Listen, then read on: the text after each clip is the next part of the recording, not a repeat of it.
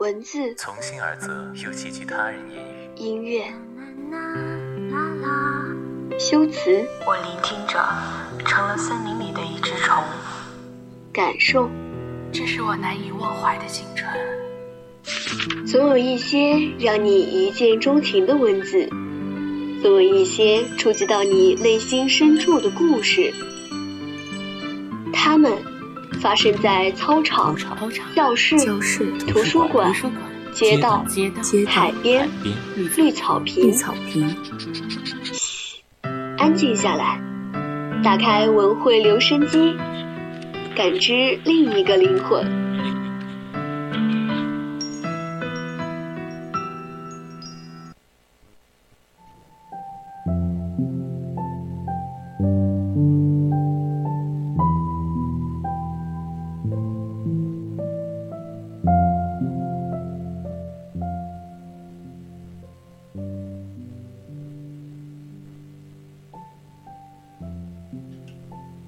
春调频与您共享，亲爱的听众朋友们，下午好！您现在在收听的是 FM 一零零 VOC 广播电台，每周天至周四为您送上的文汇留声机，我是主播南菊，欢迎听众朋友们在节目中与我们进行互动。大家如果有想对主播说的话或意见和建议，都可以通过 QQ 还有微信的方式告诉我们。也可以通过 QQ 听友四群二七五幺三幺二九八，或者微信搜索 FM 一零零青春调频，我们会时刻关注您的消息。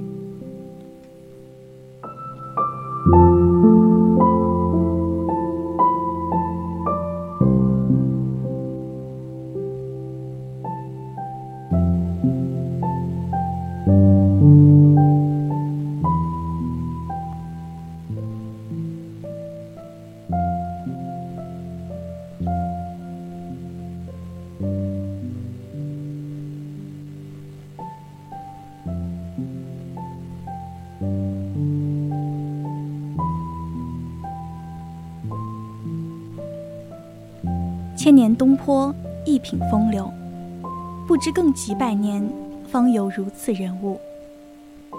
前些日子，在眉山发布公众号上看到了五家东坡文物特展开展的消息。我对苏东坡仰慕甚久，闻讯此事，便邀两好友同去。一门三父子，都是大文豪，诗赋传千古，峨眉共比高。离三苏祠越近，这首儿时大街小巷传颂的歌谣就越清晰。我走在三苏祠外的石板路上，在两旁枝繁叶茂的榕树的指引下，快步走到三苏祠前。放眼望去，祠内草木繁盛，一门父子三祠客，千古文章四大家几字映入眼帘。正殿威严肃穆。香烟袅袅，横幅上写着纪念苏东坡诞辰九百八十五周年的字样，许多人驻足凝望，我也闭上双眼，在心里默默自语：希望新的一年全家安康，学业有成。走进两旁的陈列室，最吸引我的是一幅苏东坡的画像。东坡先生着一长袍，蓄一长髯。一脸悠闲自得，飘飘然若羽化而登仙。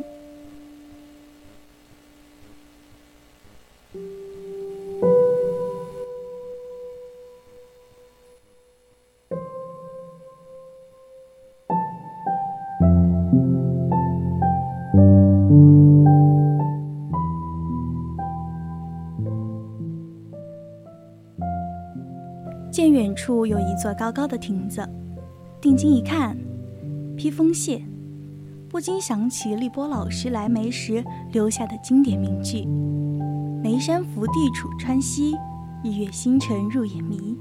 天地文章唐宋古，披风屑来凤来栖。”站在披风蟹下，我也感受到了陆游与东坡先生的气息相吸，自觉地吟诵出：“韵其续秀当此地。”欲然千载诗书成，披风邂逅是瑞莲池，时至冬日，池中荷花早已枯萎。此衰景不免让我展开想象：夏节若至，必将是莲叶无穷碧，荷花别样红。披风切前是东坡先生的雕像，东坡先生坐姿超然，风流倜傥。年岁虽大，却俨然一副少年模样，带有狂傲，却不失一份儒雅。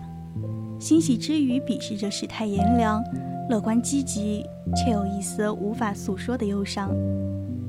词中多亭，多楹联，书窗正对云动起，从其出傍幽篁载。门前万竿竹，堂上四库书。北宋高文明父子。南州盛记古祠堂，还有许多别开生面的楹联，数不胜数。它们就是祠堂之眼，吸引了国内外的学者游客。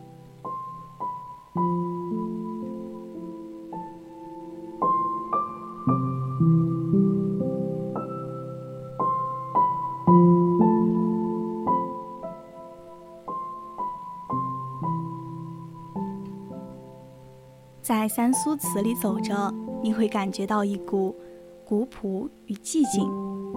竹的虚心有节，梅的高洁傲岸，荷的高贵雅素，一一融进了三苏祠，仿佛就像是对苏轼人格的写照。我们移步碑林，感受书法的魅力。同行一好友酷爱书法，他仔细琢磨，不断与我们分享他的见解。最后，我们来到了五家东坡文物特展，这也是我们本次旅行最为期待的部分。青瓷瓶、陶兽、陶狗等文物逐一亮相，《西园雅集图》里面的亭台楼阁、人物描画惟妙惟肖，反映了当时文人相聚、把酒言欢的盛况。我们也看见了被誉为镇馆之宝的。北宋苏轼书的《醉翁亭记》拓本，还有苏东坡的书法作品，让我们大开眼界。苏东坡是我们眉山文化的标志，久而久之，东坡文化也成为我在外学习的精神寄托。当我遇到困难时，我想到“竹杖芒鞋轻胜马，谁怕？一蓑烟雨任平生。”当我感到遗憾时，我想到人有悲欢离合，月有阴晴圆缺。当我处境跌宕起伏时，我想到惆怅东栏一株雪，人生看得几清明。当我与好友分别伤感时，我想到人生如逆旅，我亦是行人。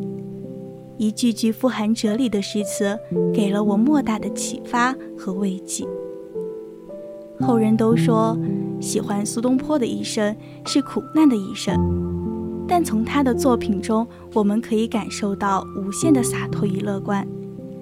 就像林语堂先生所说的一样，苏东坡是一个秉性难改的乐天派，是悲天悯人的道德家，是黎民百姓的好朋友。他不单单在文学上有很高的造诣，他还是美食家、书法家。政治家，他就是那么一个无可挑剔的人，生活在不幸里，给后世留下的是微笑和诗书。我驻足三苏祠，仿佛看见了陈夫人教子的模样，看见了父子三人离开家乡的背景，看见了小东坡观察桐花凤的身影，更期待下一次与三苏祠的邂逅。风吹得竹林飒飒声声，突然感觉远处走来一个人，面颊清瘦，颧骨高耸。哦，久违了，东坡先生。